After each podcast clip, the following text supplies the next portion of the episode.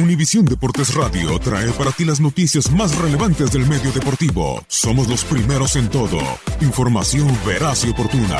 Esto es La Nota del Día.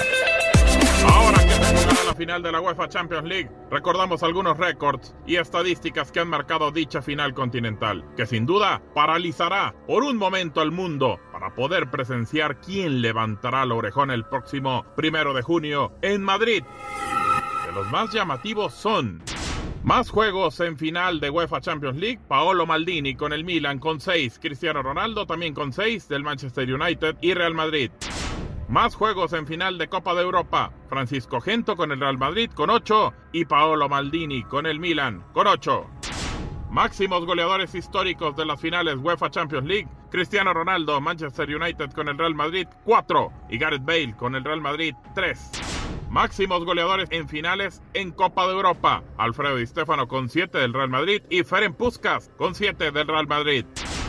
Más goles en una final de UEFA Champions League. Gareth Bale, Hernán Crespo, Filippo Inzaghi, Cristiano Ronaldo, entre otros, con dos anotaciones.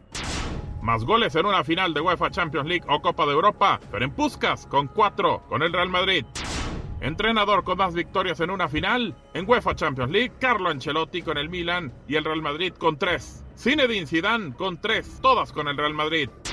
Entrenadores con más victorias en una final en Copa de Europa, Bob Paisley con el Liverpool con tres, Carlo Ancelotti y Zinedine Zidane con tres.